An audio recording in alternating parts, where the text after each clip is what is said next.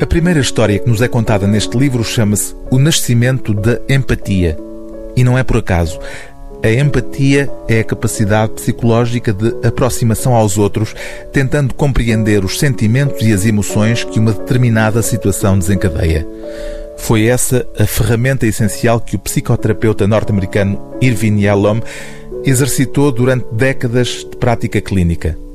É também pela empatia que reconstitui agora, aos 86 anos, um percurso de vida que o tornou famoso em todo o mundo como terapeuta e como escritor.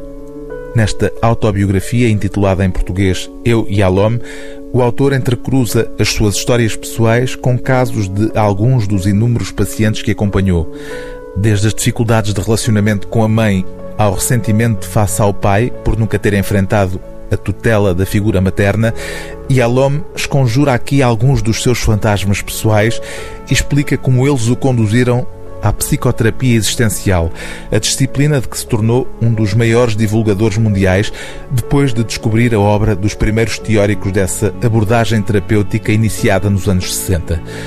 Uma vertente da psicoterapia, conta Irvin Yalom, que a partir de certa altura o desviou dos papers científicos para os terrenos da filosofia e da literatura. As minhas leituras tinham mudado fortemente para o pensamento existencial na ficção, bem como para a filosofia. Autores como Dostoevsky, Tolstói, Beckett, Kundera, Hesse, Mutis e Hamsun não estavam a lidar, em primeiro lugar, com questões de classe social, busca sexual, mistério ou vingança. Os seus temas eram muito mais profundos, tocando os parâmetros da existência lutavam por encontrar significado num mundo sem sentido, confrontando abertamente a morte inevitável e o isolamento intransponível. Eu identificava-me com estes dilemas mortais. Sentia que estavam a contar a minha história e não apenas a minha história, mas também a história de todos os pacientes que alguma vez me tinham consultado.